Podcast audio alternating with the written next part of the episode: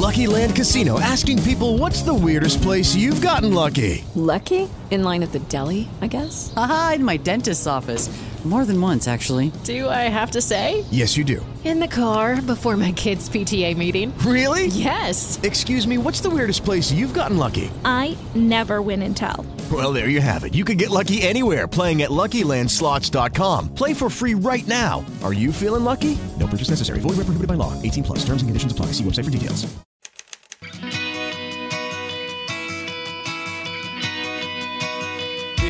Perdidos na Estante, o seu podcast de adaptações literárias do site Leitor Cabuloso.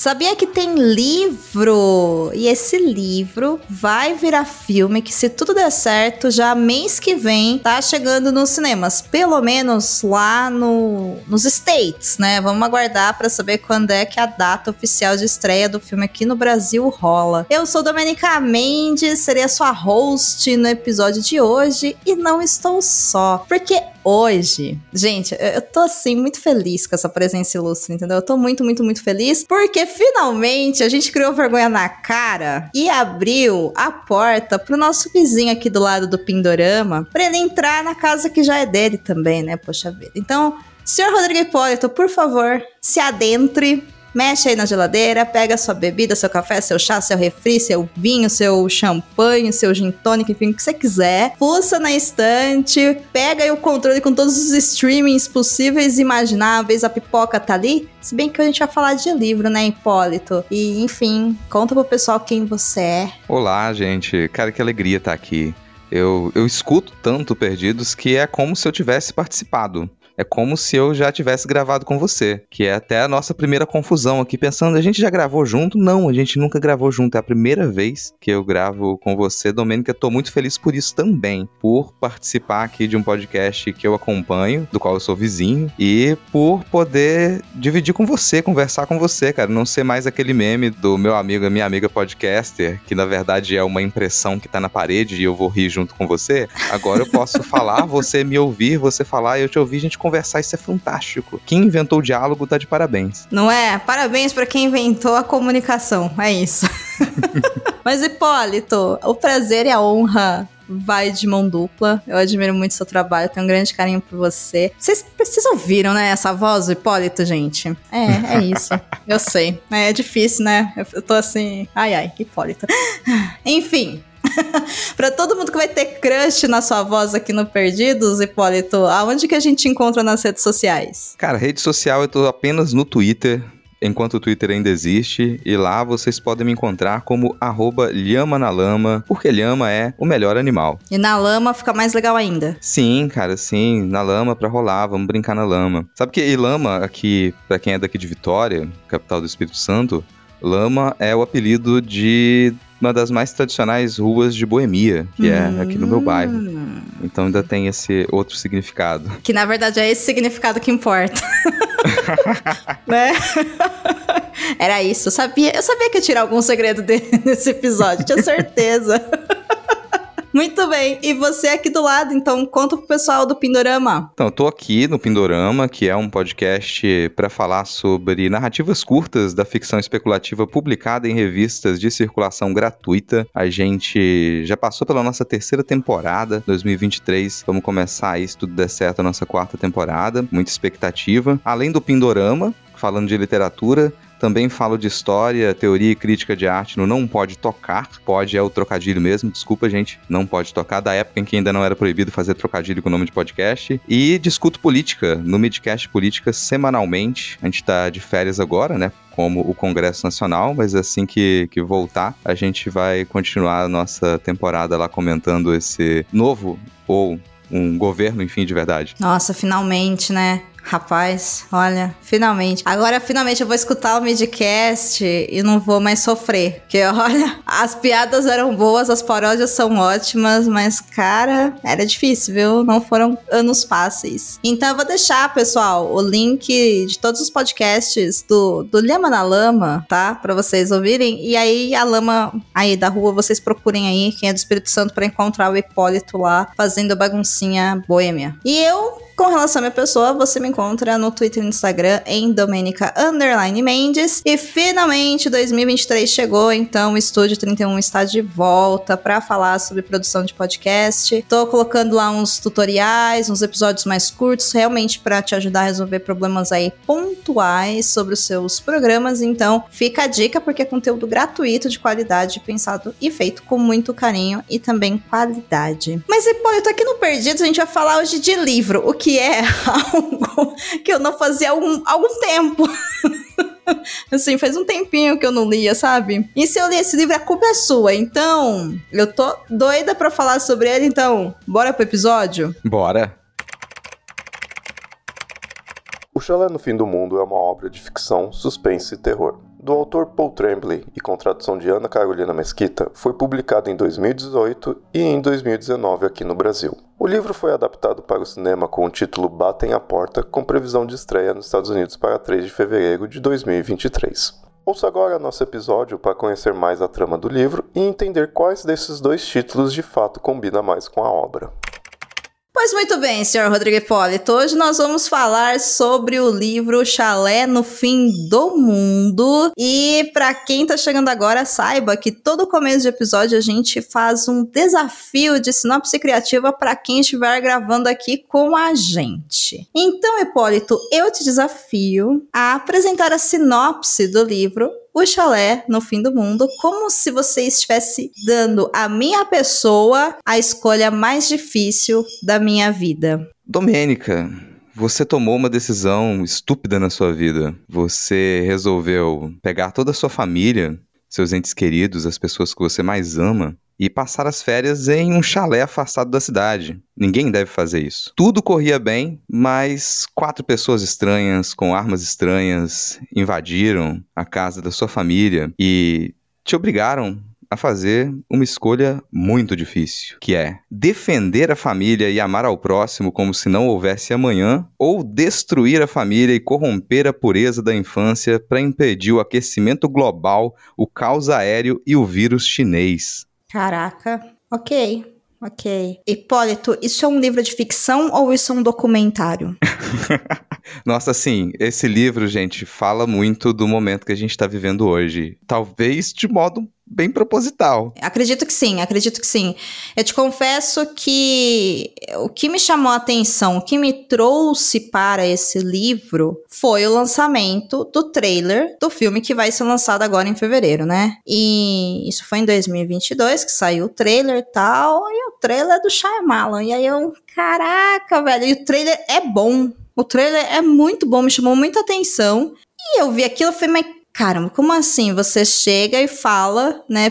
Pessoas desconhecidas chegam para você e falam: você vai ter que fazer uma escolha muito difícil ou a humanidade vai acabar. Eu, tá. Aí eu vi você comentando que, que você gostava muito do livro. Aí eu falei, pô, seu Hipólito gosta muito do livro, é isso. Vamos gravar. Vamos ler o livro e vamos gravar sobre o livro e depois sobre o filme lá no Perdidos. E quando eu comecei a ler o livro, já tendo visto o trailer e tendo uma ideia do que a história era, o que me chamou a atenção é que eu não tinha pensado que era uma história sobre o apocalipse. O que olhando em retrospecto agora, me parece um pouco de burrice, né? Porque ele fala que a humanidade vai acabar se eles não fizerem uma escolha.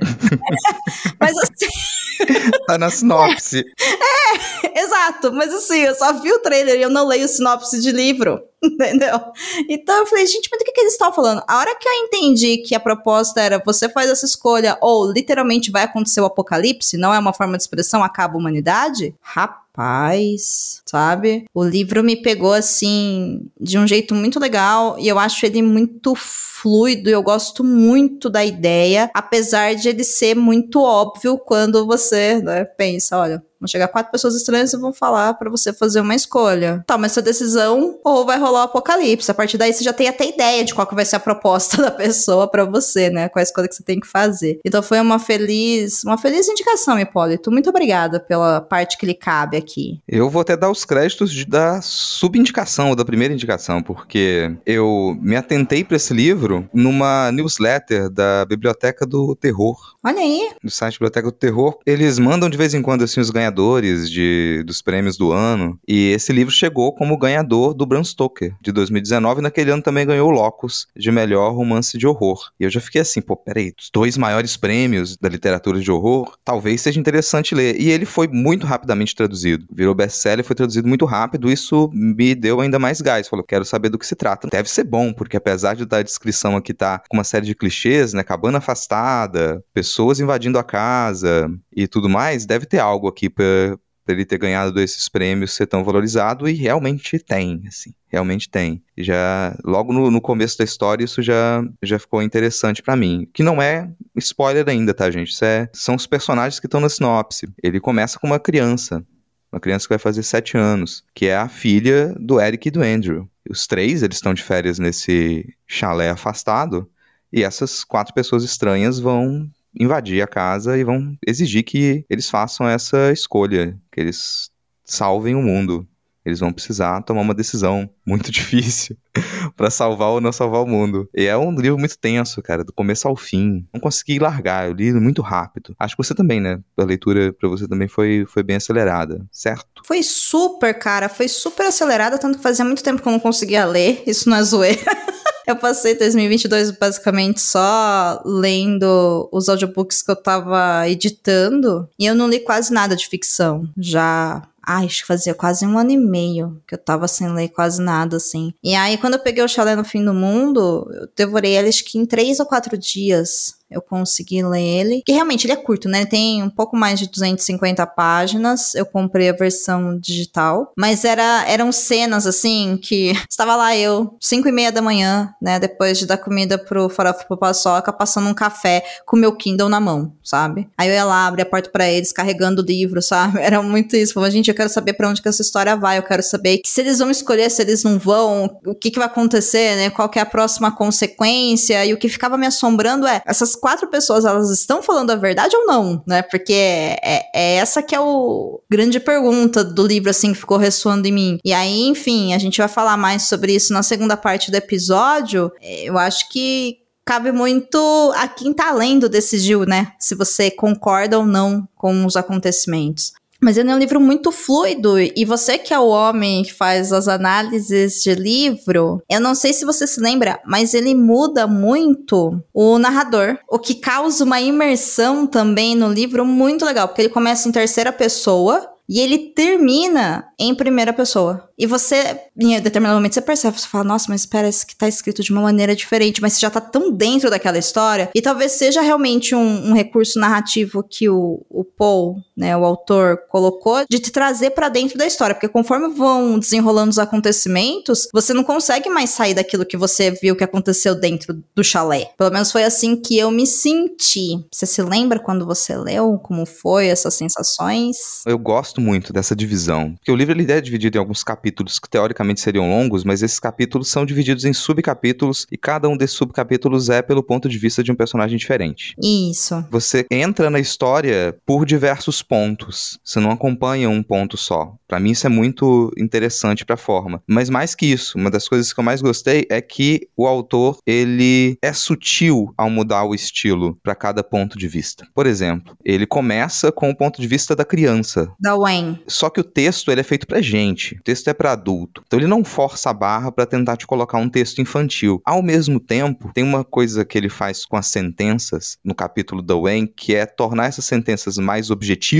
mais simples, sem simplificar o vocabulário. O vocabulário é o mesmo, densidade para o livro inteiro, mas ele, ele simplifica as sentenças e ele não permite que você possa deduzir muita coisa porque você está sob o ponto de vista de uma criança. Então, as deduções que ela pode fazer e que o texto te entrega, elas vão até a experiência de vida daquela criança. Quando muda para o pai Andrew, por exemplo, que é um, um, estudioso, ele é um professor, o tipo de dedução que ele faz e análise no discurso livre indireto é outra, é de outra escala. As frases são mais longas, períodos mais, é, mais extensos mesmo, mais, mais complexos e com mais referências. Enquanto no ponto de vista da Wayne as referências são os desenhos animados que ela assiste, no ponto de vista do Andrew, são os livros que ele usa para dar aula, é a experiência dele de sala de aula, e você começa a compreender mais o que tá acontecendo quando ele pega esse ponto de vista, né? Então isso para mim é uma coisa que impressionou, porque ele não força a barra, o texto é fluido, mas ele consegue fazer diferença entre cada um dos pontos de vista na própria forma do texto. Se não me falha a memória, porque eu li lá quando lançou, acho que só tem dois capítulos que eles são realmente em, em primeira pessoa, que é mais pro, pro final do livro. O resto tudo em terceira pessoa, mas com esse uso do,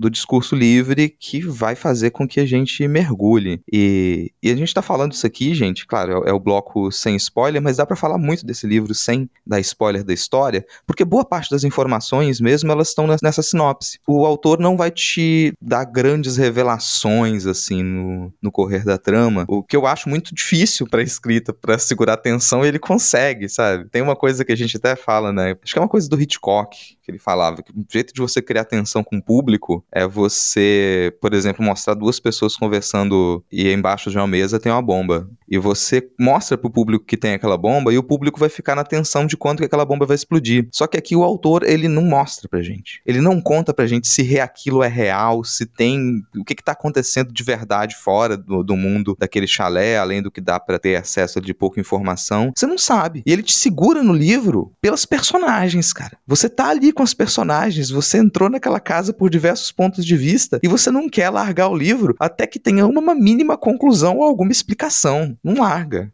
Isso, nossa, eu gostei demais dessa de como que ele faz isso, sabe? Não me conta de verdade muita coisa e eu não consigo largar, eu continuo tenso. É isso. Tanto que uma coisa que me chamou a atenção, Hipólito, quando eu tava lendo, é que o que tá no trailer, ali vai em que? Um minuto e meio? Nem sei se dá isso, talvez dê menos, enfim. Mas o que tá ali, vamos colocar em 90 segundos, vai. O que tem ali naqueles 90 segundos é 25% do livro. Tipo, eu sei que essas pessoas vão entrar, entendeu? Porque eu vi as pessoas entrando no trailer. E o livro lá rolando, mas assim, ao mesmo tempo que me chamava a atenção que eu sabia que eles iam entrar, eu tava fascinada por esses pontos de vista do que estava acontecendo de detalhes que, obviamente, o trailer não me passou, né? Porque o, intuito do trailer é que eu vá ao cinema assistir o filme. E aí, nesses 25%, ele vai construindo vários desses personagens para poder segurar a gente. E aí, a hora que eles estão lá dentro de fato, você fala, agora eu já tô aqui dentro, eu não consigo sair também, né? Porque ele te prende. E eu não tinha pensado nele inicialmente como um livro de terror, sabe? Por muito tempo, o que ele me causou foi uma sensação de suspense.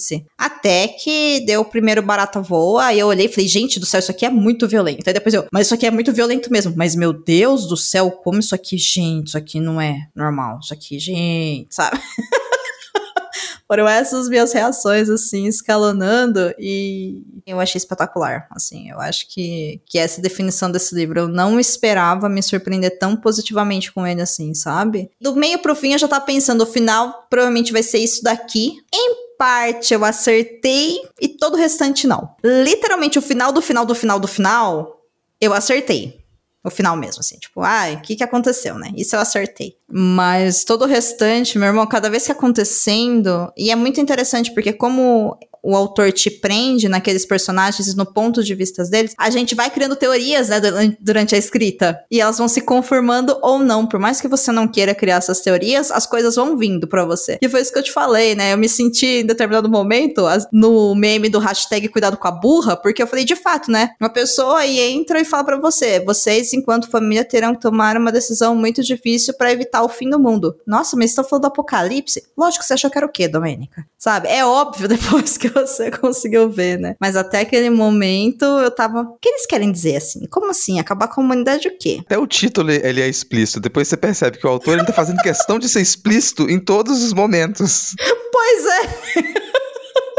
Pois é, mas aí também, ó, eu vou te falar que a tradução, né, do livro português, ele te dá esse spoiler, né? Que é um chalé no fim do mundo, porque o original é, é Knock at the Cabin. Então. O filme ele vai chamar Knock at the Cabin. O livro é The Cabin at the End of the World. Então ele, a tradução ela foi, ela foi direta. Então não tem desculpa, o autor ele tá querendo tirar com a cara da gente mesmo. Tá, então tô, tô me confundi mesmo, porque o trailer me chama atenção também, porque eu falei, gente, por que, que eles mudaram o nome? Eu acho que no filme tem isso, de não ser Então, porque, bom, se as pessoas pegarem uma coisa tão óbvia, pro filme a gente tem o trailer que mostra pra gente bastante coisa. Com o livro não funciona tão bem assim, você vai ter que imaginar demais, né? Então, aqui talvez as pessoas, elas queiram ser surpreendidas por um filme que se diz de suspense ou de horror, e elas têm muita aversão a spoiler, então se você revela demais, ninguém vai querer pagar para ir ao cinema. O, o título do livro ele não é lá uma coisa tão criativa, vamos dizer, tão bonita, tão poética, assim, né? Batem a Porta, que é como vai tra ser traduzido o filme pro português aí, é um título mais bonito. Olha, mas ao mesmo tempo, pensando nessa questão de título, eu acho que quando você lê esse livro pensando em O Chalé no Fim do Mundo, e depois você lê essa mesma história pensando em batem a porta, é o mesmo texto, é a mesma história, mas você mudou completamente a história que tá sendo contada. Eu tive muito essa sensação, porque eu fiquei olhando e falei, gente, de onde que saiu esse batem a porta? Eu pensei, bom, provavelmente porque já tem ali, né, óbvio, o ponto de vista das pessoas que estão contando, né, aquela história do roteirista, do diretor, de não sei o quê. Então, assim, essa história talvez seja a visão deles, a interpretação deles do livro. Agora, sendo justa, O Chalé no Fim do Mundo é um título tão tão óbvio quanto o restaurante do fim do universo, sabe? Que assim, é óbvio, mas não é. sabe? Que é literalmente o restaurante, literalmente no fim do universo, isso aqui é literalmente o chalé no fim do mundo sabe? Mas a gente não pensa nisso, porque são expressões populares, né? Oi, Hipólito, como é que eu chego lá? aí, cara, você vai reto lá toda a vida, lá no fim do mundo você chega. Tem esse jogo também com coisas que elas são clichês. Pô, eu brinquei na sinopse criativa que ir para uma casa afastada é sempre uma decisão meio burra. Ah, sim.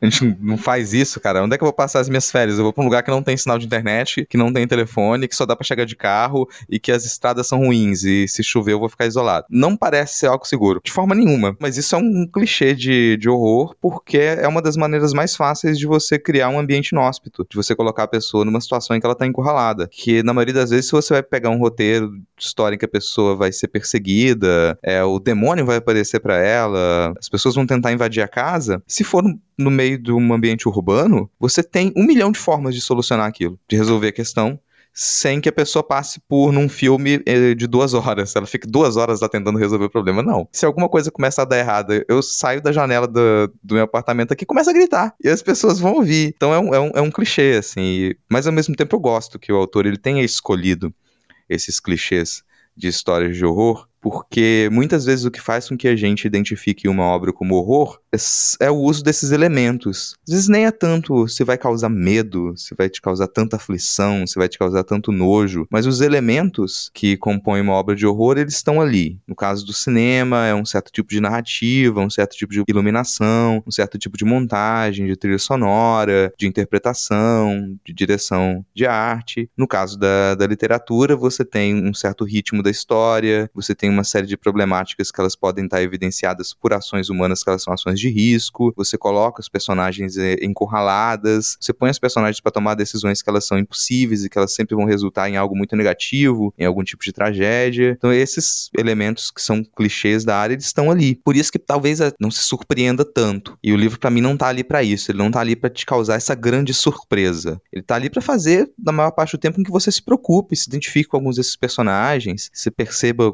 como que é complicado você estar tá diante de decisões impossíveis e como que é, é difícil a gente lidar com o ponto de vista dos outros, principalmente quando a gente não acredita em nada que a outra pessoa está dizendo, quando a gente considera que a outra pessoa está 100% errada. Tudo o que ela diz está errado e você tem que conviver com ela, você tem que arranjar um jeito de sobreviver naquele espaço social ali em que você é obrigado a estar. É um pouco aberto, mas pensar a gente passa por isso muito hoje, né? A gente é obrigado a conviver com pessoas, às vezes a gente está fechado no ambiente de trabalho com pessoas de quem a gente discorda 100%. E no caso do Brasil, às vezes com pessoas que elas estão defendendo apertamente que você morra. Mas você tem que dar um jeito de lidar com aquilo de alguma forma. É isso, é um jogo de cintura. Inclusive, eu acho que ler esse livro, né, pós. Ai, gente, que delícia poder falar. Eu vou até. Eu vou falar de novo, assim, eu quero encher a boca pra falar. Pós-governo Bolsonaro, sabe? Olha esse pós. Pós-governo Bolsonaro.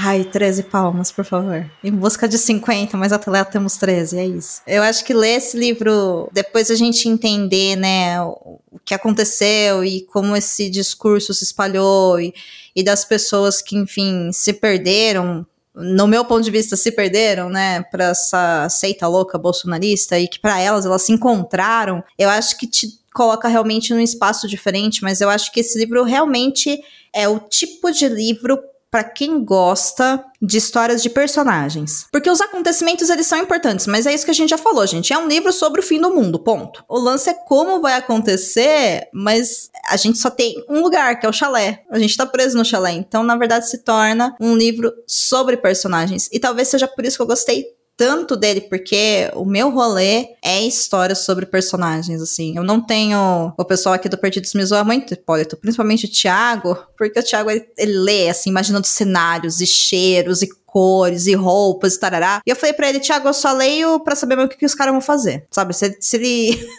se ele tá usando verde, amarelo, cor de rosa, tá calor ou tá frio, se isso não for importante para pro acontecimento em si, né? Do enredo, ou pra psique do personagem, eu não poderia me importar menos com essas inscrições, né? E ele não. Ele é super, né? Fascinado por isso. Então, às vezes rola aquelas conversas tipo, ai, tal personagem não foi bem adaptado porque no livro ele era verde, sabe?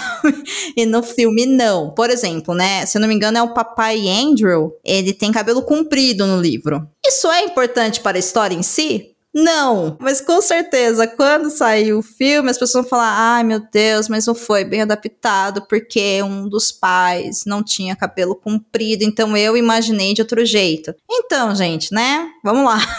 Entendo, mas isso não é um fator importante para essa história sendo contada, o fato de ele ter cabelo comprido ou não, né? Entendo a decepção, mas acho que a mim não afeta, sabe? Esse tipo de, de construção e tudo mais. Não, eu tô com você, até porque, bom, eu me considero uma pessoa com imaginação imaginação fértil. Então, quando eu pego um livro e não tem tanta descrição, não tem tanto detalhamento, mas os personagens são cativantes, para mim é maravilhoso, porque eu consigo imaginar detalhes. Quando o livro insiste em me dar todos os detalhes, é quase como se eu estivesse recebendo ordens. Não, é assim que você tem que imaginar. Se você imaginar de uma cor diferente, está errado, não é a minha história. Me amarra muito, me amarra muito. E então eu prefiro livros que eles não se tomam tanto em descrições, que eles são mais direto ao ponto, que não só se preocupam com os personagens, que para mim é uma das coisas principais, mas com uma certa dinâmica dos acontecimentos. Porque se os personagens eles simplesmente ficam parados refletindo sobre a vida, pode até ser interessante, se forem reflexões, mas muito fodas assim. A pessoa ela vai ter que conseguir me trazer reflexões que, olha, vão ter que valer o meu dia, vão ter que valer a minha leitura. O que convenhamos não é tanto caso assim, quando eu pego um livro de horror aqui. Ele vai me trazer reflexões, mas a partir dos fatos, dos eventos, do que acontece de verdade, das ações dos personagens. É, então não, não peguei esse livro para ler filosofia. Não é esse o caso. Não peguei esse livro para poder uh, alimentar a minha análise semanal. Não é para isso, assim. Mas eu acho que tem casos e casos. Tem livros que eles estão lá para poder se mergulhar nessas reflexões e ser mais cuidadoso com algumas coisas, que válido também. E vai do momento. Tem vezes que você quer ler aquele tipo de livro, mas normalmente eu penso no que, que eu tô procurando. Esse é um livro que quando eu pego para ler, eu tô procurando um livro que ele vai brincar com clichês do horror, me trazer situações tensas com personagens cativantes. Então, se essa é a procura, ele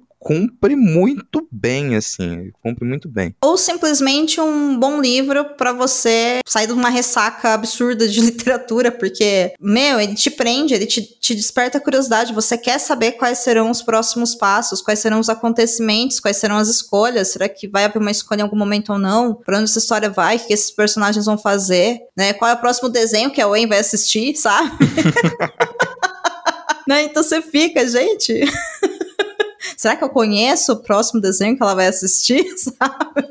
De dizer então, que em algum momento eu, eu, eu pensei alguma coisa muito parecida com isso, tá? Eu tava ali, gente, próxima vez, que ligar a televisão, vai estar tá passando qual desenho. Então é muito, muito interessante. Então eu acho que a leitura tá mais do que recomendada, não tá? Sim, tá mais que recomendada e eu assino embaixo o que você disse. Eu acho um ótimo livro para poder sair de ressaca literária e também para quem não é tão habituado assim a ler literatura de horror e às vezes fica com medo de que pô, vai ler uma literatura de horror e vai ter pesadelo com aquilo, de que vai ser uma coisa muito próxima dos filmes que, você, que às vezes te assustam. É que não é o caso. Claro, é um livro que ele tem violência, é um livro que ele é muito tenso, mas ao mesmo tempo é um livro que ele lida com personagens muito realísticos, assim, personagens que eles poderiam habitar o nosso mundo e talvez habitem. Nesse sentido, eu acho que, que é uma boa porta de entrada para quem tá, tá querendo começar a ler literatura de horror, mas não quer ter pesadelo. Pois está mais do que recomendado, então. Bora pro bloco com spoilers, pra gente poder agora dar nomes aos personagens e falar dos principais acontecimentos, porque, ah, eu preciso tirar isso do meu sistema, Hipólito. Vamos lá. Sim, garanto. Todos nós garantimos, Andrew. Somos apenas pessoas normais como vocês que foram jogadas nessa situação, nessa situação extraordinária. Quero que saiba disso, não foi uma escolha nossa. Estamos aqui porque, como vocês, temos que estar. Não temos escolha. Andrew responde: Sempre há uma escolha. Sim, tudo bem. Você tem razão, Andrew. Sempre há uma escolha. Algumas são mais difíceis que outras. Escolhemos estar aqui porque é a única maneira que encontramos de ajudar. Só um aviso antes da gente poder abrir finalmente mais, né, os nossos corações, dando nome aos personagens e comentando algumas cenas que foram mais marcantes para nós. Esse livro, como foi falado no bloco anterior, ele trata de alguns tópicos e assuntos sensíveis, então já fica aqui o aviso que é uma obra que tem sim violência, tem morte, tem tortura, tem homofobia. Então, sabendo disso, por favor, né, esteja aí com bastante atenção e cuidado para você não se colocar numa situação de vulnerabilidade sem necessidade. Afinal de contas, o horror é legal só na arte, né? Na vida real. Hipólito, você que é um cara inteligente, você já tinha sacado qual que seria o sacrifício da família quando os quatro cavaleiros do apocalipse entraram no chalé? Primeiro, obrigado pelo elogio. Como diz o Marcelo Guaxinim, quando você recebe elogio, você tem que falar obrigado. Inclusive, beijo, Guaxa.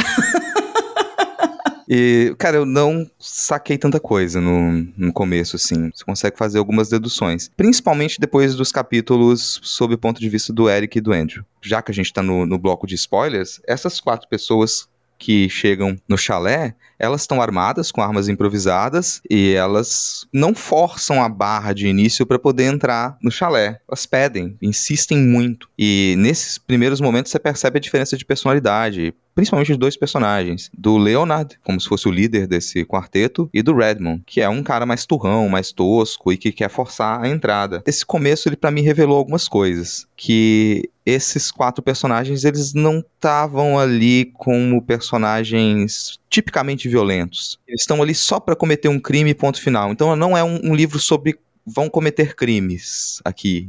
Não é disso que o livro está tratando. E eles têm alguma coisa neles, assim, eles têm algum, estão escondendo alguma coisa, eles têm algum mistério. Se aproximava mais de ritual. Eu comecei a pensar, olha, eles vão forçar a barra aqui para fazer algum tipo de ritual. E eu descartei de início que era pura e simplesmente um ritual homofóbico, que eles iam lá e perseguir aquele, aquele casal gay foi lá pro meio do livro que eu fui fazer a conexão desses quatro com quatro Cavaleiros do Apocalipse. Não é uma conexão que eu fiz de imediato. Depois eu falei, caramba, tá ali, cara. Tá tão óbvio. As pragas. O Leonard anuncia a sequência de pragas bíblicas. As pessoas se descrevem praticamente como os quatro Cavaleiros do Apocalipse. E eu não saquei, só fui sacar quando o Andrew me explica. Pra ser justo, a gente precisaria saber quem são os quatro Cavaleiros do Apocalipse direito. E mesmo para quem é cristão, o Apocalipse não é muito livro que é mais estudado e falado e comentado, né? Então, assim, vamos dar uma colher de chá pra gente nesse aspecto. Então, assim, o livro, ele não, como eu falei, ele não tava ali para te dar muita surpresa. Eu não me forcei a tentar desvendar os mistérios, a tentar entender 100%, porque eu tava muito agarrado nos personagens e preocupado, tenso com o que ia acontecer com os personagens. A minha grande dúvida, no fim das contas, era quem ia morrer primeiro. Eu falei assim, ó, pessoas aqui vão morrer. Isso aqui eu já não tinha dúvida. Pessoas que vão morrer. E eu acreditava que eles iam tentar um ritual. Como no fim das contas é. Uhum. Vão fazer um ritual.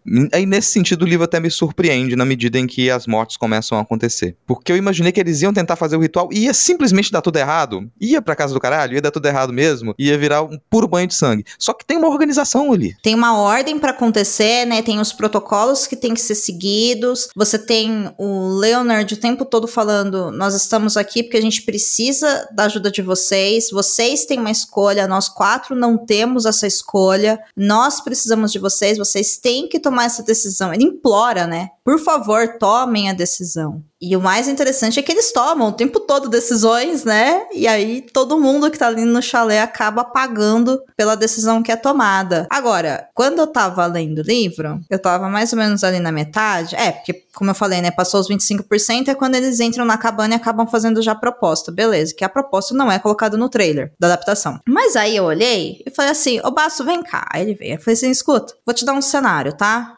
Ele tá. Falei, aí você me fala o que, que você acha que é. Ele, beleza. Falei, você tem um casal com uma criança que tá num chalé. Nesse chalé entram quatro pessoas com armas estranhas, é, amarram esse casal, deixam a criança solta e falam para eles: vocês, enquanto uma família, terão que tomar a decisão mais difícil da vida de vocês ou o mundo vai acabar. Qual você acha que é a proposta que, que eles têm que escolher, né? O que, que eles vão ter que escolher? Na hora, o Baço virou para mim e falou assim: que eles matem a criança. E aí eu, hum, obrigada, sabe?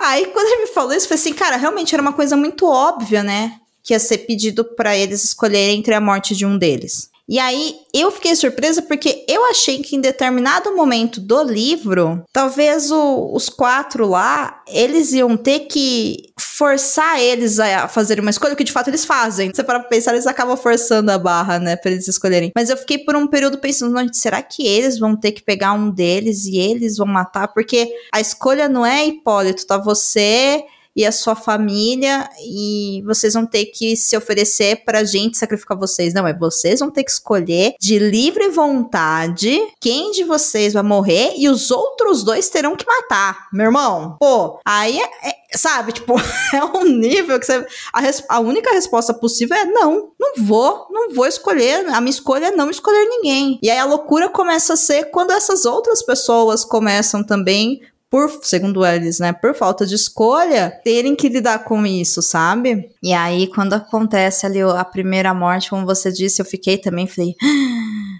menino. Até antes de falar da, da, da, primeira morte, eu acho que vale comentar a cena de abertura. Ela determina muita coisa do como eu vou perceber essa, esses quatro invasores. O livro começa com a Wen, ela tá catando gafanhotos no meio da grama e colocando esses gafanhotos num pote para observar. Ela quer estudar os gafanhotos, ela dá nome para os gafanhotos. Ela tá lá e você já fica tenso porque ela tá sozinha no gramado, né, do lado de fora, e aparece o Leonard, que é um cara gigantesco. É o maior homem que ela já viu. É um cara muito grande. E aí você já se assusta. Meu Deus, tem uma criança aqui e chegou um estranho no meio do mato. Só que o Leonard é extremamente educado. Isso também te causa estranheza, porque qualquer coisa ali é um adulto desconhecido, um estranho, e ele tá se aproximando de uma criança e começa a conversar com ela para tentar ganhar a simpatia da criança. Não tem como não ficar nervoso com uma coisa dessas, assim. E ele é tão simpático ele é tão agradável e ele tem jeito com criança que você, como leitor, tá tenso, mas você tá tentando julgar o tempo todo. Peraí, será que isso aqui é, é uma situação que de imediato eu ia pensar que ele vai fazer algum mal para ela? E na medida em que essas primeiras páginas passam, é quase inevitável você concluir que não, o Leonard não tá querendo fazer realmente nenhum mal a ela. E ele é honesto com ela a maior parte do tempo. Então você abaixa um pouco a guarda quando você começa a acreditar no Leonard, isso para mim é importantíssimo pro resto do livro, porque você de alguma maneira acredita que ele tá sendo honesto, que o que ele tá falando ele realmente acredita naquilo. Ele não tá só inventando uma história, ele não tá tentando arranjar uma desculpa para praticar aquela violência, e ele deixa a criança voltar para dentro da casa e avisar os pais que, olha, chegaram pessoas estranhas aí. E ela fica muito nervosa, ela é bem comunicativa, ela fala pros pais dela, ó, tem quatro pessoas estranhas lá fora, eles estão armados e eles querem conversar com vocês. E o pessoal bate a porta e pede para entrar. E de início não força. E quando eles fazem a proposta, para mim a coisa ficou muito, olha, o que a gente tá colocando para vocês aqui, de início não é a escolha de quem vocês vão sacrificar. É a escolha se vocês acreditam na gente ou não. Sim, concordo totalmente. E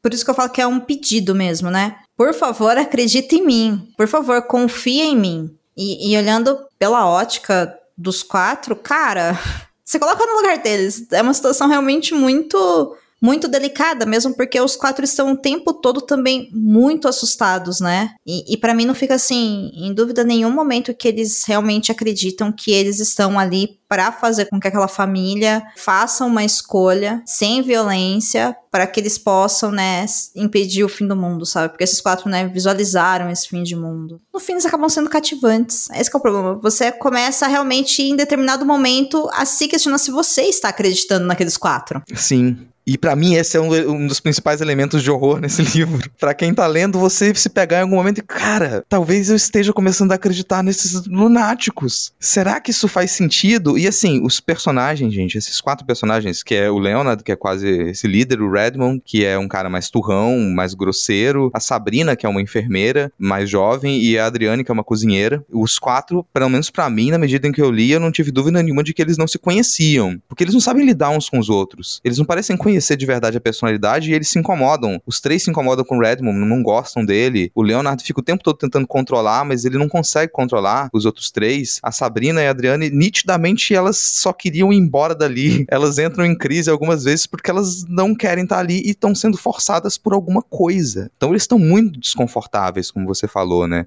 Eles não estão, não parecem estar ali por livre e espontânea vontade e não estão com um objetivo tão explícito como que seria cometer um crime, praticar violência. Aliás, eles falam, né, a gente não vai machucar vocês. A gente não tá aqui para machucar vocês. E na maior parte do livro, eles fazem um grande esforço de não machucar. Quando o Andrew o Eric, não, não me lembro agora, eles conseguem se soltar e começa a bater no Redmond, o Redmond aceita a porrada. Ele leva a porrada e de início ele não reage. O Leonard também leva a porrada e de início não reage. Depois você tem outros tipos de reação, mas de início eles fazem de tudo para poder não machucar nenhum dos três. E aí, eu acho também bem interessante como as reações até desses personagens. Porque, Hipólito, uma coisa que, que eu fico pensando, né? E eu fiquei pensando quando eu tava lendo. Ficava muito martelando na minha cabeça essa coisa de vocês têm escolha, mas a gente não tem. E assim, eu não sei se eles tinham escolhas ou não, mas eu sei que eles acreditavam de verdade que eles não tinham. Até agora que eu terminei, eu falo, gente, mas eles tinham ou não tinham? Sabe?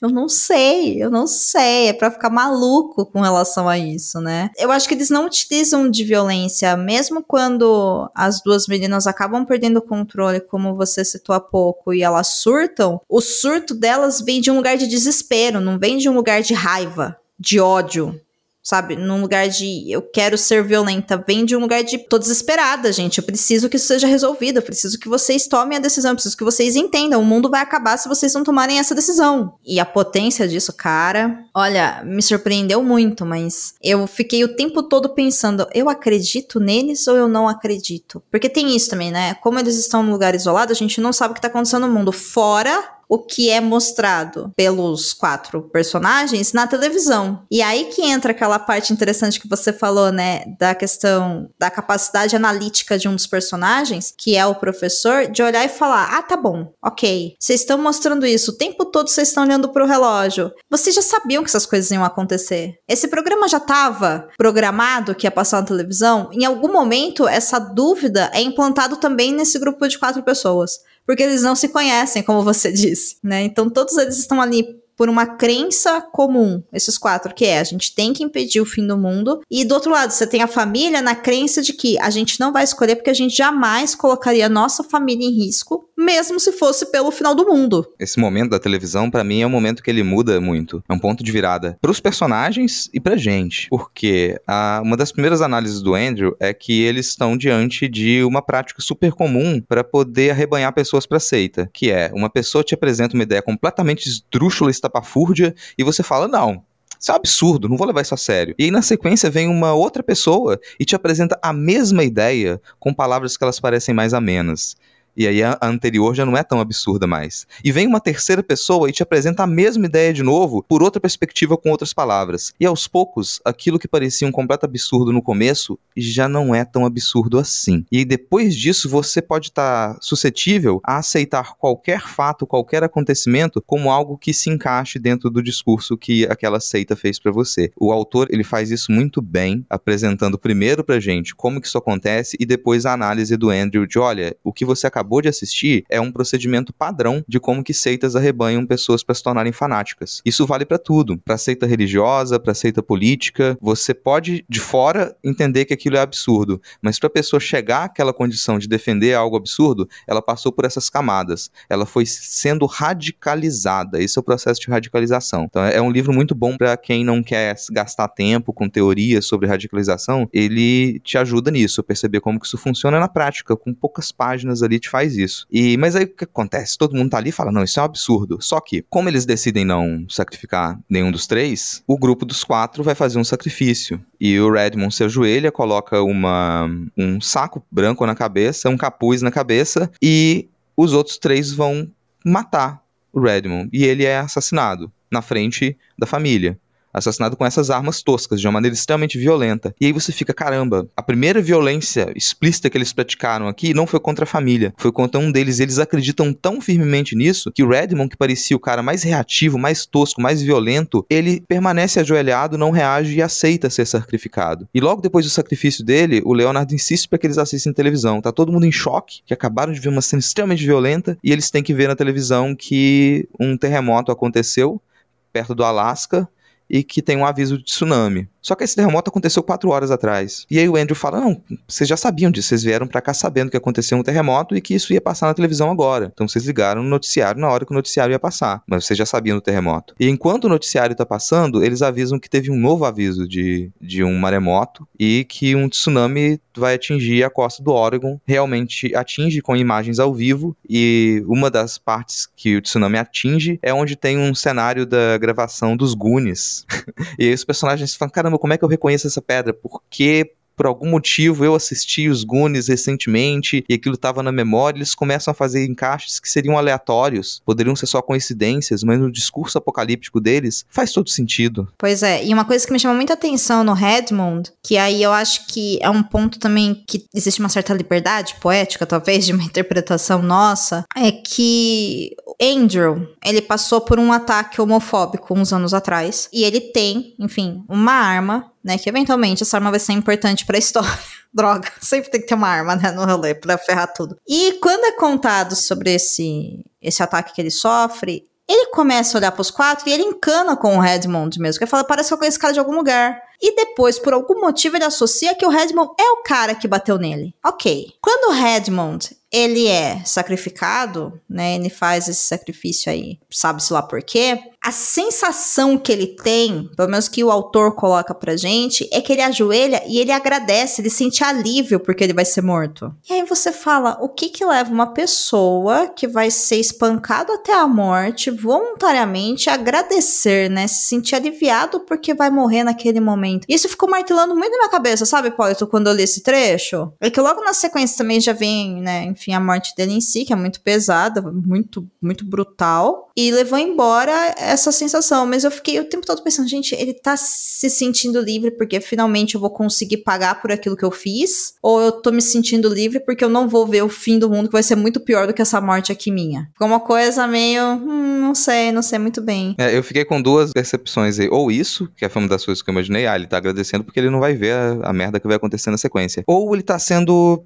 sarcástico, porque combinaria muito com o personagem dizer obrigado, seus escrotos, eu vou morrer porque vocês não tomaram uma decisão. A sensação que eu tive é que ele tava aliviado. Agora, quando ele morre, acontece o primeiro lá, caso dessa possibilidade do apocalipse que eles vêm, eles ainda não concordam, eles não escolhem. De novo, aí vem acho que a, a Andrea, né? E fala: olha, vocês não estão entendendo, vocês têm que prestar atenção, como vocês não fizeram uma escolha, o apocalipse já tá mais perto, o Redmond morreu por causa disso. Ou seja, se vocês não fizeram uma escolha, cada um de nós vai morrer, e quando que cada um de nós morrer, vai marcar mais um passo próximo ao apocalipse, ela começa a desesperar porque ela não quer morrer. E em determinado momento ela vira pro Leonard, porque ele fica o tempo todo olhando no relógio, né, falando, gente, nosso tempo tá acabando, nosso tempo tá acabando, o que dá uma sensação de que o Leonard tem mais informações ou é ele que tá comandando aquela seita doida. E eles desconfiam também disso, porque elas principalmente começam a questionar o Leonard. A história deles é: a gente separado, não se conhecia, a gente começou a ter visões, a gente se encontrou num fórum na internet que foi aberto pelo Leonard. Quando as duas chegaram, já tava lá o Leonard e o Redmond, e eles trocaram informações sem se conhecer e descobriram que estavam tendo as mesmas visões e que foram direcionados para esse chalé com essa mesma proposta. Só que muito do que eles entendem pelas visões deles, eles foram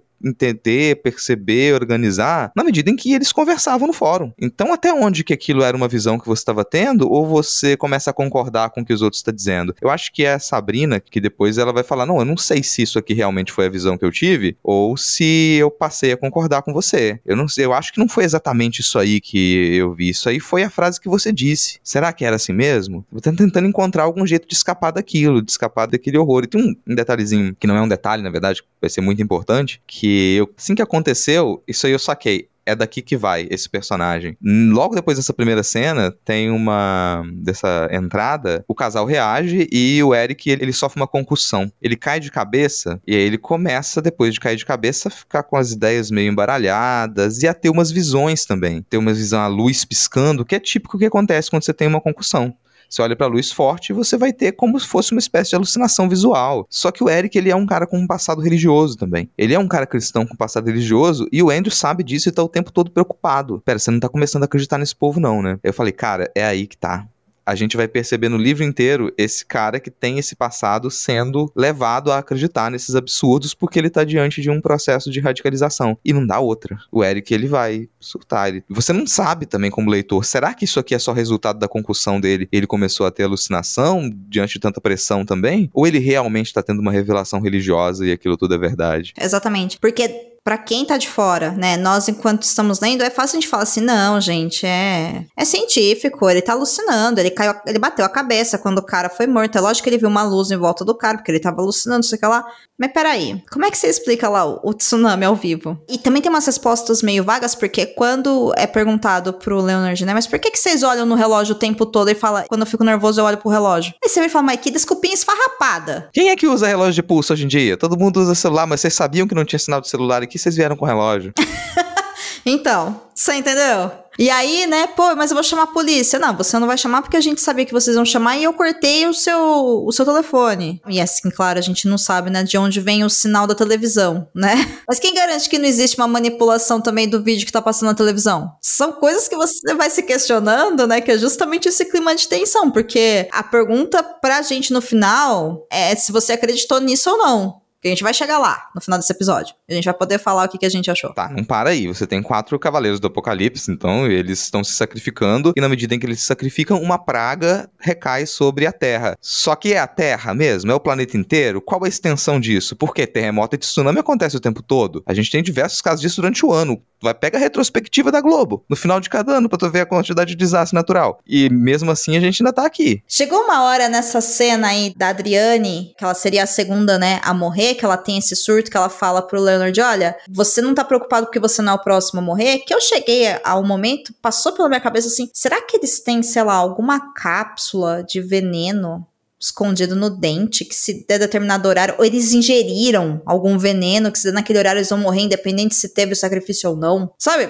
Chegou a passar isso na minha cabeça, eu falei assim, por que, que vocês estão tão encanados com o horário? Sabe? Porque eu fiquei pensando, pô, eles poderiam ter ingerido alguma coisa, olha, o seu entra, né, sei lá, ingeriram de tempos em tempos, eu não sei, pô, eu, eu dei uma viagem louca, assim, de, sei lá, três segundos, que na minha cabeça eu fiquei martelando isso, falei, gente, por que esse horário é tão importante para eles? Para mim, isso do horário revelava um pouco do Leonardo como como o cabeça manipulador ali. O Leonard realmente acreditava naquilo. E ninguém mais fica marcando o relógio o tempo todo e falando horário. É ele que insiste sempre ele que insiste sempre. E alguns momentos, não lembro se é a Sabrina ou a Adriane, elas falam: peraí, mas como é que você sabia o horário exato? Ah, vocês também sabiam? Não, a gente tinha uma visão de que isso aconteceria pela manhã, mas a gente não sabia que seria às 9 horas. A gente não tem essa exatidão, só você que tem. É só você que sabe isso. Então passava para mim que, bom, ele parece esse cara muito legal, mas na verdade ele é, ele é esse líder desse culto radical estranho e conseguiu manipular essas pessoas. Ele é o cabeça, ele é o Manson deles. Mas enfim, Adriane morre.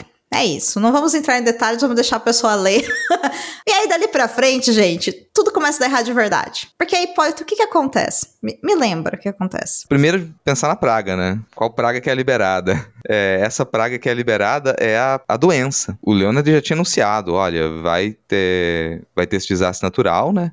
As águas vão cobrir a terra, então vem o tsunami. É, uma praga, uma doença vai se alastrar para matar boa parte da humanidade. Depois os céus vão cair em pedaços, em chamas, e no fim tudo vai se tornar escuridão. E a segunda praga é eles ligam a televisão, se forçam a ligar a televisão, tá todo mundo desesperado, mas vocês têm que assistir, vocês têm que assistir, observem com cuidado, a resposta tá ali. E há uma reportagem falando sobre um surto de H7N9, que é a gripe aviária, que explodiu em Hong Kong, com uma alta taxa de mortalidade. O que é pra gente hoje até, né, tem uma outra camada assustadora Nossa, também nisso. Sim. Porque você. Talvez isso lá em 2019, começo de 2019, ah, pá, tá. É mais uma das muitas gripe suína, gripe aviária que tem por aí. Só que hoje em dia, se eu te falam isso, você fala, pô, é possível que milhões de pessoas morram porque surgiu uma gripe nova no meio da China. Infelizmente é possível, é isso que, que acontece. E acontece isso, aí, lógico, né? Vem o, o Eric começa a vacilar, o Andrew falando, poxa, mas, gente, isso daí já existia há tempos, sabe? Vocês estão manipulando a gente. E ele consegue se soltar. Esse é o lance. Ele consegue se soltar. Ele já tinha corrido atrás da arma no carro. É, e a Adrienne vai atrás dele. A Sabrina vai A atrás Sabrina? dele. A Sabrina, porque a Sabrina é a última que fica. E é uma cena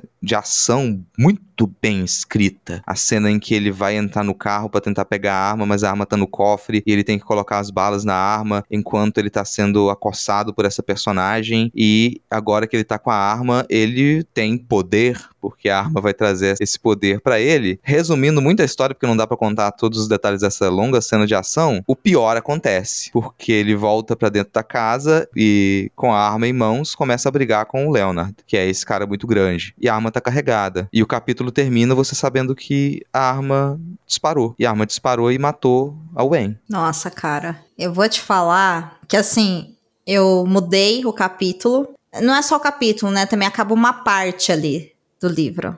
E a última frase, eu me lembro bem que ela fala: E eu ouvi tal coisa, e eu ouvi tal coisa, e aí o Wayne não vê mais nada. E não sente mais nada. E eu, por quê? Acabou? Aconteceu? Sabe, eu- eu- sabe quando não cai a ficha? Aí começa com a menina morta lá no chão. Eu falei, gente, eu não acredito que eles mataram a Wayne. E você fica o tempo todo, não, alguma coisa vai acontecer. A enfermeira vai vir, vai vir e ela não morreu. Não, cara, ela morreu mesmo. E aí eu olhei e falei, ok, daqui pra frente só existe a possibilidade do fim do mundo mesmo, assim, não tem outra possibilidade. Porque aí vem a maldade do, do rolê da história toda, que é, sim, o pai acabou matando a criança, sem querer, porque foi um acidente ali entre os dois. Contudo, porém, todavia, entretanto, o Leonard vira e fala, gente, e ele fica muito abalado com a morte da Wayne, né? O Leonard. Ele pede desculpa várias vezes e você percebe que ele tá carregando um peso grande por causa disso, mas ele fala: vocês ainda têm que escolher porque a regra era vocês três tinham que fazer uma escolha por livre e espontânea vontade. O que aconteceu com a Wayne foi um acidente. Isso não vai impedir o fim do mundo. Não conta. E aí vem aquilo, como assim a morte dela não conta? É, que Deus é esse que vocês seguem que não leva em conta a morte de uma criança? Que não impede, né? E que se acontece, não conta.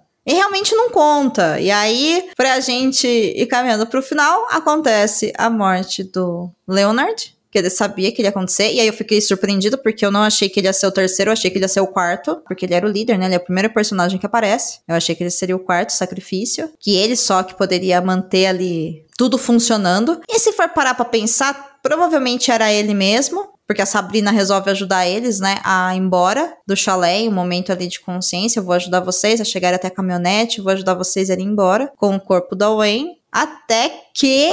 O que que acontece, Hipólito? Bom, a Sabrina, primeiro que ela tá em desespero. Tá uma personagem no final desesperada, porque ela já não sabe em que acreditar. Ela não sabe o que, que é real, o que, que não é. Ao mesmo tempo, a cabeça dela tá dizendo pra ela que o apocalipse vai acontecer. Como você disse, ela decide ajudar, levar o pessoal até onde tá escondida as chaves do carro do, pra eles irem embora. E na televisão começa. O, o Leonardo morre e na televisão começa a passar quedas de aviões. O repórter diz que já são sete aviões que despencam dos ares sem explicação. E isso encaixaria, principalmente pro Eric, que tá muito fragilizado, além dele estar tá com aquela concussão e tendo visões, quando a Wayne morre, ele começa a ver enxames de moscas em todos os lugares e tentar afastar as moscas do corpo da filha dele. Mas só ele que tá vendo as moscas. E isso vai perseguir a cabeça dele, ele tá machucado, não consegue caminhar direito. Para ele, aquilo começa a fazer sentido. Para ele, agora, aquela mais uma praga, os céus estão caindo em pedaços. E eles vão sair do, do chalé com a Sabrina amarrada e carregando o corpo da Wayne para tentar encontrar essas chaves. A Sabrina consegue encontrar as chaves, mas junto com elas, alguém colocou uma arma. E ela não sabe quem foi, se foi o Redmond, se foi o Leonard, mas uh, para ela aquilo tudo faz sentido agora, porque a arma tá ali porque ela é o último sacrifício. Então tudo se encaixa e ela se mata. E quando ela se mata, começa uma tempestade de raios, o céu tá coberto e tudo escuro. E o Eric, que já tava muito mais para lá do que para cá, agora ele acredita piamente que tudo aquilo é verdade, que ele deveria ter tomado a decisão e que ele não tem outra alternativa, agora ele tem que tomar a decisão. Ele tá com a arma na mão e o corpo da filha deles está na chuva e eles têm que o Andrew tem que conversar com o marido dele, tem que impedir que o marido dele ou se mate ou mate ele. E essa conversa é muito emocionante, é muito tensa, dois fragilizados e um o cara tentando conversar com o marido dele, com a pessoa que ele ama e que foi quem restou para ele, porque a filha deles acabou de morrer, e impedir que o cara faça aquele desastre se transformar em algo muito pior, enquanto uma tempestade cai em volta deles e o corpo de uma pessoa que acabou de suicidar tá do lado. E, bom, esse é, é o final. O final é ele consegue conversar com, com o Eric, mas nada mais vai ser como antes. Eles não se matam, carregam o corpo da Wen, da filha morta deles na chuva, até o carro enquanto o céu escurece. E eu acho que o que mais me pega nesse final, Hipólito, quando ocorre o, a morte por suicídio da Adriane, o céu escurece, aí o Eric fala. Porque o Eric estava, isso é uma coisa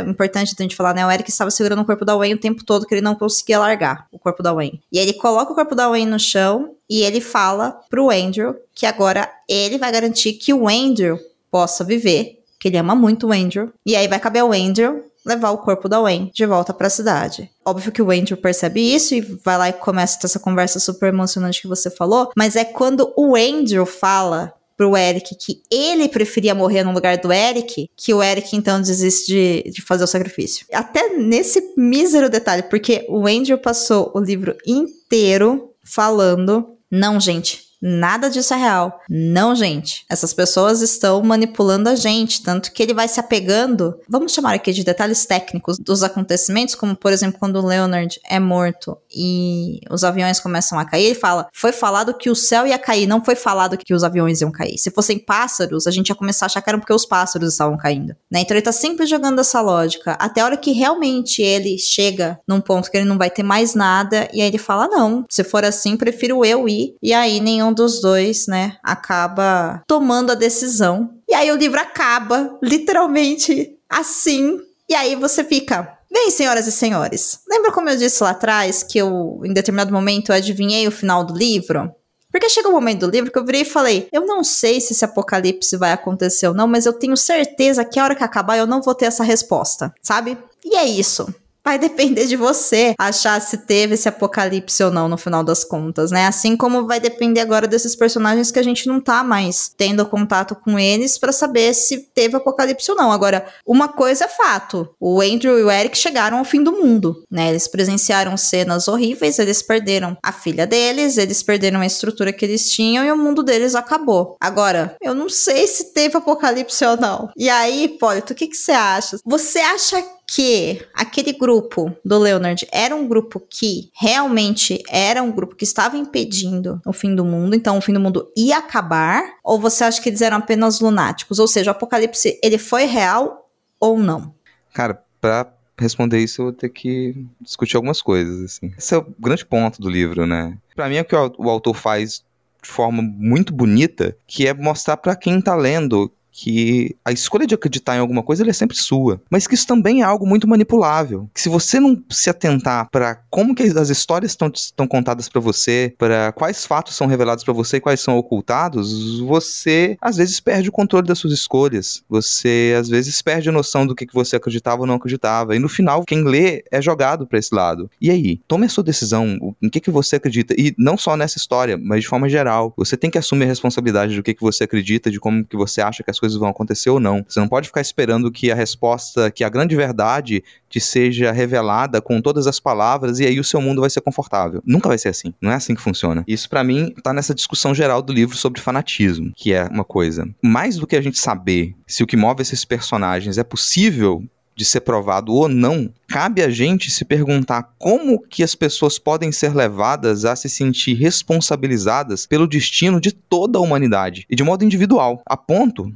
das pessoas torturarem e matarem outras pessoas e a si mesmas. Tamanha a crença delas. É como que a gente pode impedir o surgimento dessas síndromes de salvadores da pátria, salvadores e mártires? Porque muita gente tanto projeta isso em figuras mitificadas, em seus mitos, quanto encarnam parte ou todo encarnam tudo isso, toda essa condição de salvador. Então, quando alguém acredita que, por exemplo, hipotético, nenhuma relação com a realidade, tá, gente? Quando alguém acredita que se ela explodir uma bomba em um aeroporto, ela vai salvar o país de algum tipo de mal abstrato e pouco compreensível, como a dominação comunista, é algo muito parecido com o que acontece com as pessoas nesse livro, sabe? Você quer tomar a responsabilidade de salvar a humanidade de acordo com seus parâmetros. E isso é muito arriscado, assim, é muito perigoso sempre. Para mim tem um dos pontos principais do livro mostrar que a gente é frágil para isso também, porque se a gente quer o tempo todo encontrar a verdade, quer que as coisas sejam ditas com todas as palavras, a gente tá jogando a responsabilidade sobre as nossas crenças em cima dos outros. A gente tá querendo que as coisas sejam muito preto no branco. Não é assim que funciona, sabe? Tem uma, uma coisa que eu falei, eu dei um exemplo aqui agora,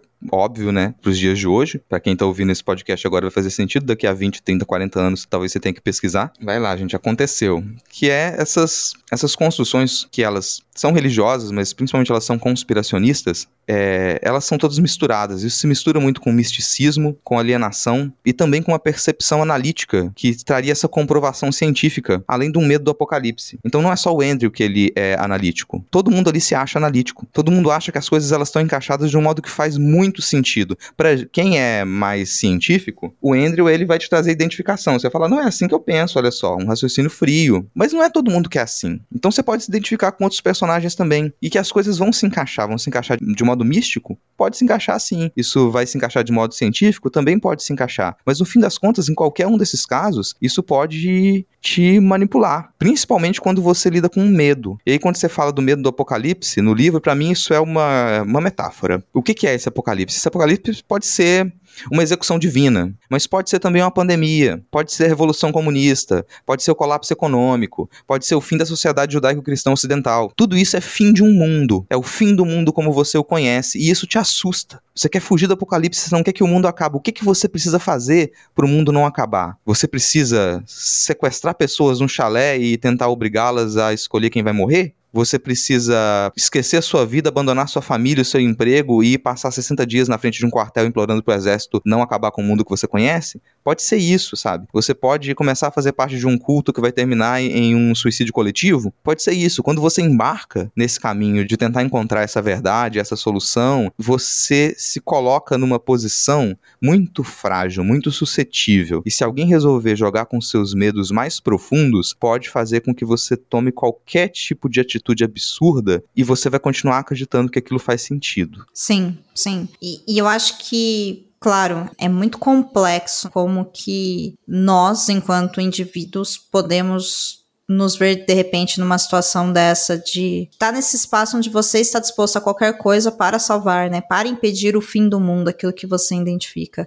Eu acho que além da afirmação de que sim, isso é possível, é, eu acho que é muito importante a gente entender que isso é humano, sabe? É isso que assusta a gente, porque todos nós podemos eventualmente estar numa situação de vulnerabilidade dessa ao ponto de acreditar numa coisa fielmente, colocar todo um investimento psíquico, psicológico e abrir mão de tudo para isso. Inclusive, se eu não me engano, é a, a própria Sabrina que ela fala que ela abriu mão de tudo, né? Ela largou o emprego, largou o mestrado, largou a família, largou tudo pra ir naquele fim de mundo no chalé para impedir o fim do mundo. Isso faz a gente questionar, porque é delicado, sabe? E no fim das contas, é claro, né? Aqui eu te perguntei, você, você acreditou que o apocalipse aconteceu ou não? É porque eu acho que apesar desse convite que o autor coloca, ele tinha algo em mente quando ele estava criando esse ambiente. Eu acho que isso é um um questionamento que, que tá ali na obra o tempo todo, sabe? Você acredita ou você não acredita? Assim como, até agora eu fico me perguntando, poxa, se fosse eu com a minha família naquele chalé, qual seria a minha resposta? Meu, o mundo ia acabar. Um de vocês vai ter que morrer voluntariamente ou o mundo acaba. O mundo acaba. Mas você não se importa com o mundo? Pra caramba, mas assim, você tá me pedindo uma coisa que tá muito além da minha capacidade de entrega entendeu? Né? E é cada um ali, claro, vai, vai agir de uma maneira, e eu acho que além disso tudo que você falou, é importante também a gente perceber o papel da Wayne nisso. Porque a Wayne, em nenhum momento é questionado para ela que decisão que ela tomaria. Os pais tomam a decisão, o que tá correto, porque ela né, vai fazer ainda sete anos de idade, ela não tem que tomar decisão nenhuma nesse aspecto. Mas ela também representa ali o futuro, ela representa a inocência, ela representa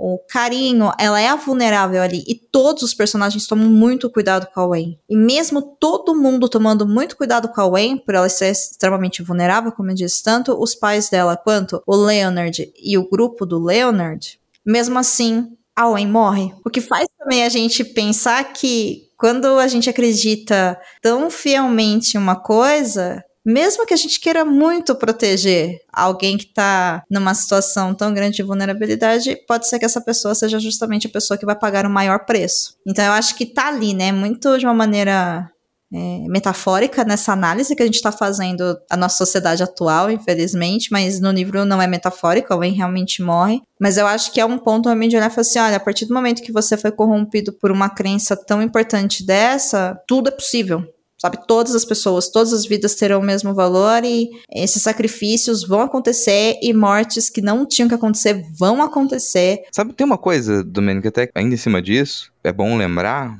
para quem for ler o livro, desculpa se eu vou estragar a percepção de alguém sobre o livro, mas o Leonard é um personagem muito carismático, mas todos os líderes cultistas são carismáticos. E para você perceber em que ponto que eles são pessoas desprezíveis, isso é muito difícil depois que a pessoa já te ganhou. Mas quer um exemplo de como que o Leonard é uma pessoa desprezível? A Wayne é um inocente. A Wayne não tem como tomar uma decisão ali. A Wayne é uma criança.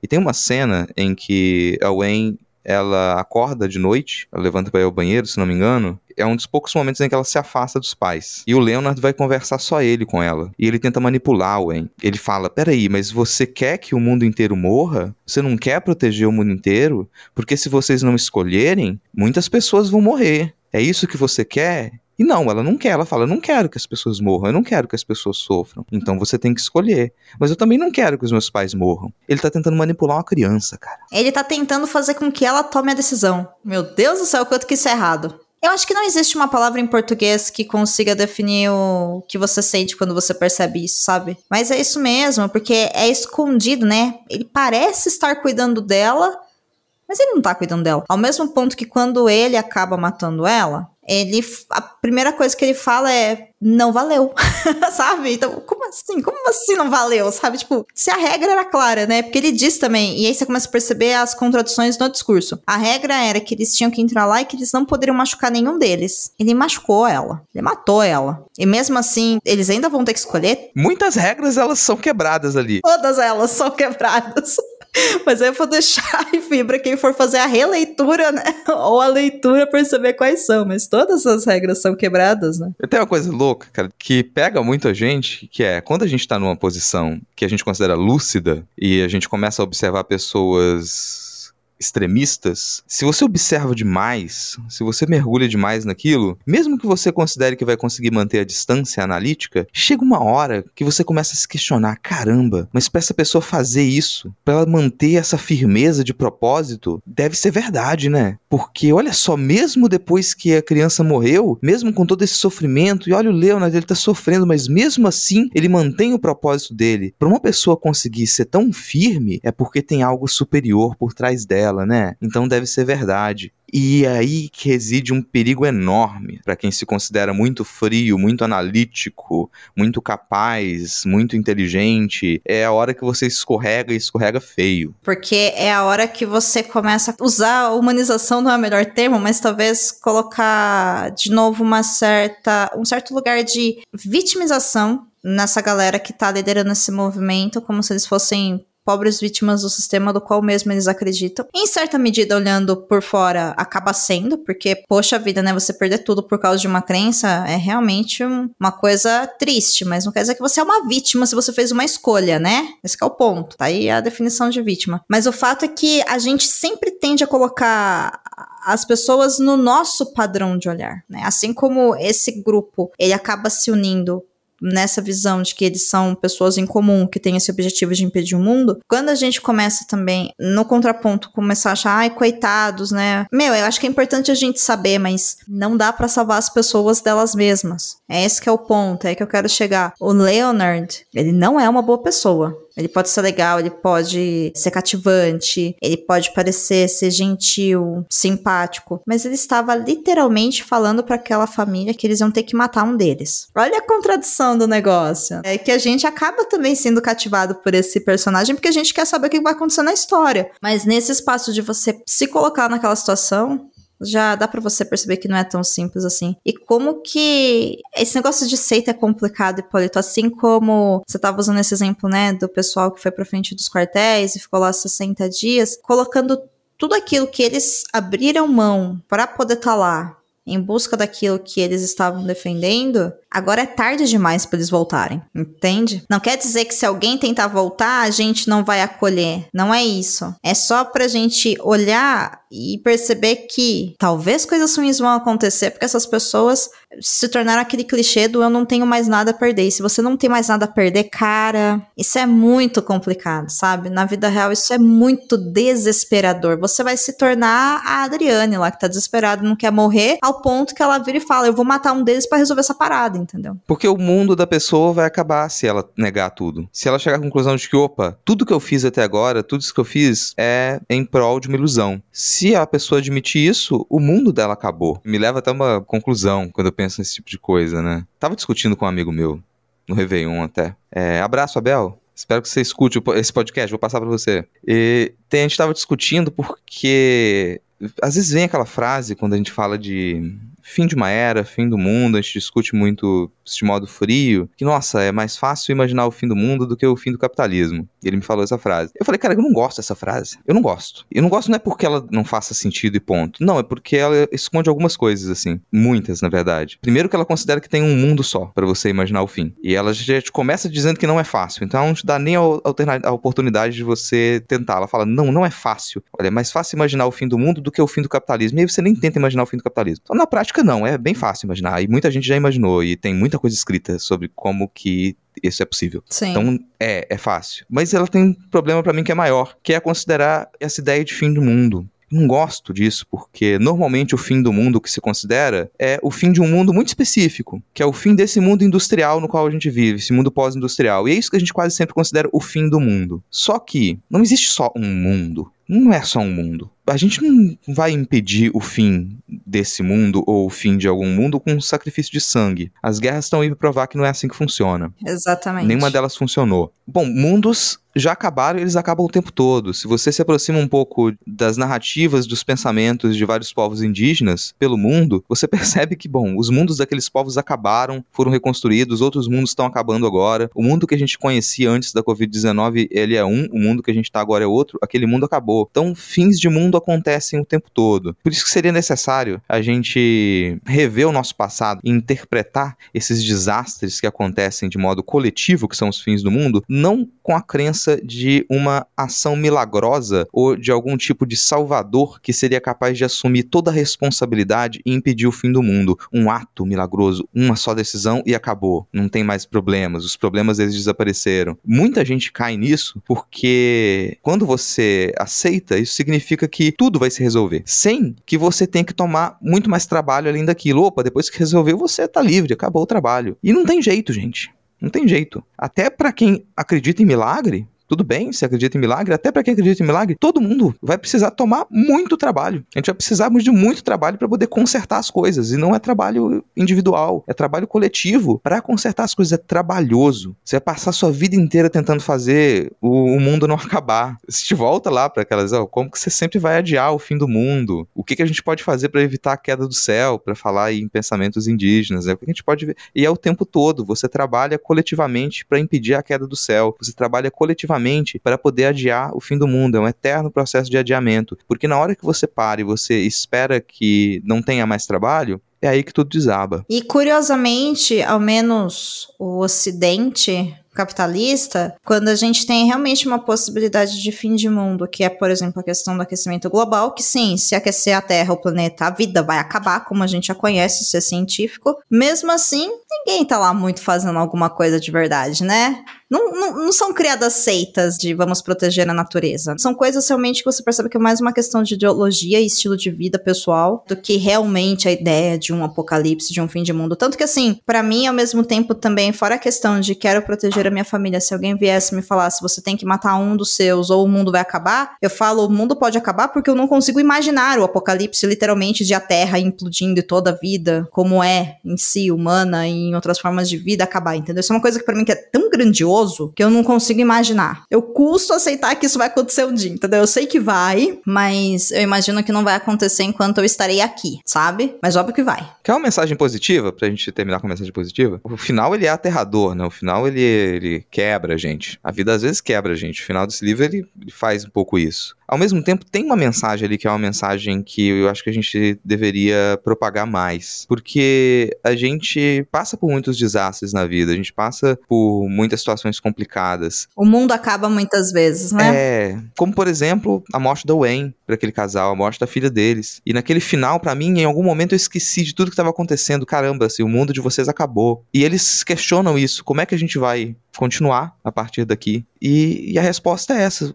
você vai continuar a gente vai continuar caminhando. Porque na hora que você encara um desastre dessa escala e você simplesmente desiste, isso é uma mensagem horrível. Mas não, a mensagem do final do livro é: a gente vai continuar a caminhar, a gente vai aprender a lidar com todo o sofrimento que a vida trouxe pra gente e a gente vai seguir em frente. Sim, inclusive a última frase do livro é seguiremos. E isso é potente, Hipólito. Por isso que eu falei, o título do livro é muito melhor que o título do filme. É isso. Quando, agora você pega toda essa história e coloca batem a porta, meu, é, é, outra história que você tá contando, entendeu? Tipo, não tem nada a ver com o que a gente falou aqui, entende? Ao mesmo tempo que tem.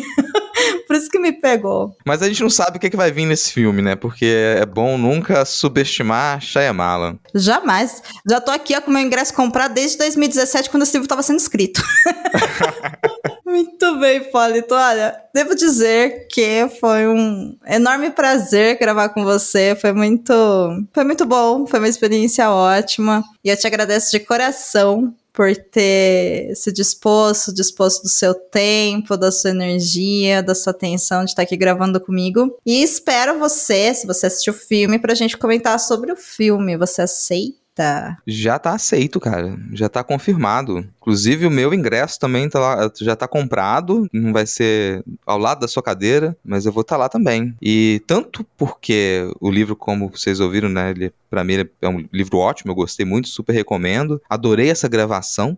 Isso aqui enriqueceu demais. Se eu já gostava da história, agora ela tomou outros tons, outras camadas e me empolga muito para saber como que o Shyamalan vai trabalhar com essa premissa super simples ali, super direta, né? Apesar do título, que agora eu tô com você, eu prefiro o título do, do livro agora também, mas eu tô muito curioso, cara, eu gosto muito do Shyamalan. Praticamente tudo o que ele fez, assim, eu, eu, eu defendo, eu gosto demais. Então, só de estar o nome dele aqui já me empolgaria e vou estar aqui com você pra gente comentar esse filme quando vai ser lançado em fevereiro, né? É, acho que o lançamento oficial nos Estados Unidos é 18 de fevereiro e aí falta a gente saber ainda quando que vai ser lançado aqui no Brasil. Agora, eu devo dizer que Dave Bautista como Leonard, pelo tamanho do cara, para mim ok. O que eu não sei, eu vou ter uma dificuldade talvez de ver o Handmond sendo um grande FDP sendo interpretado pelo Rupert Grint, sabe? Isso para mim... Eu acho que é porque a gente tem uma memória visual dele, assim, né? Ai, que ele tem cara de bom moço, Hipólito. Né? Tem, tem um pouco, mas o cara é um, o cara é um, é um bom ator, cara. Sim. Eu vou sim. confiar no trabalho dele. Eu acho que mesmo se ele fizesse. Se colocassem ele para fazer a pá com pregos, que é uma das armas que o pessoal usa, ele ia fazer um ótimo trabalho. Ele tem talento para isso. Pô, não, com certeza. Não questiono a habilidade profissional dele de atuação, mas assim, eu, eu questiono o meu aceitamento de que ele pode ser bronco, sabe? Porque ele parece ser um cara tão legal. Ele tava num dos episódios do Gabinete de Curiosidades do Guilherme Del Toro. É, são, as histórias são separadas lá nessa série, né, gente? Ele faz um personagem que é um personagem bem distinto, talvez, da memória que as pessoas tenham dele de Harry Potter. E que é um personagem sujo, traumatizado, carregado, ainda um personagem bom, mas que para mim revela um, um, outro ator, assim. Então, para quem não conhece mais nada dele de outras coisas que ele fez, de repente ali tá mais fácil pegar ele na Netflix, dar um, dar um play nesse episódio, deve ser menos de uma hora de episódio, já dá uma quebrada antes de assistir esse filme para poder tirar da memória esse, esse garotinho simpático e meio abobalhado e pegar um personagem de uma história mais suja, mais pesada e com uma outra proposta, assim. Acho que vale a pena. Ah, ótima indicação. Muito obrigada, senhor Hipólito. Então a gente se vê de novo em. Não sabemos se final de fevereiro ou começo de abril, vamos ver. Mas aí a gente volta para falar então do filme, assim, para pra ver qual foi a visão que o filme trouxe dessa história toda. Certo? Certíssimo. Então é isso, pessoal. Se cuidem Bebam café, bebam água, boas férias para quem tá de férias, bom trabalho, boa escola para quem tá de trabalho e escola. E a gente se encontra no próximo episódio. Um beijo. Beijo e curtam carnaval. Ah, sim! Aproveitem, por favor. É que carnaval vai demorar um pouquinho. Esse episódio é pro dia 12 de janeiro. Mas já é carnaval, né? Governo Lula. É, carnaval desde 1 de janeiro, cara. É isso aí. Justo. Contribua para novos episódios do Perdidos na Estante em catarse.me barra leitor underline cabuloso ou no PicPay. Se você é das redes sociais, nos encontre em twitter.com barra perdidosestante e instagram.com barra perdidosnaestantepod. Você acaba de ouvir o podcast Perdidos na Instante. Apresentação: Domênica Mendes e Rodrigo Hipólito. Pauta e produção: Domênica Mendes. Assistente edição: Leonardo Tremesquim. Capa e descrição da imagem: Amanda Barreiro. Esse episódio é um oferecimento de Airechu, Aline Bergamo, Alan Felipe Fenelon, Amauri Silva, Caio Amaro, Camila Vieira, Carol Vidal, Carolina Soares Mendes, Clécius Alexandre Duran, Daiane Silva Souza, Guilherme de Biase, Igor Bajo, Janaína Fontes Vieira, Lucas Domingos, Lu Bento, Luiz Henrique Soares, Marina Jardim, Marina Kondratovic, Moacir de Souza Filho, Nilda, Priscila Rúbia Ricardo Brunoro, e Rodrigo Leite.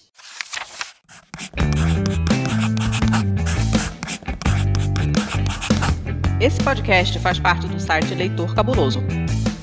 Conheça nossos conteúdos em www.leitorcabuloso.com.br.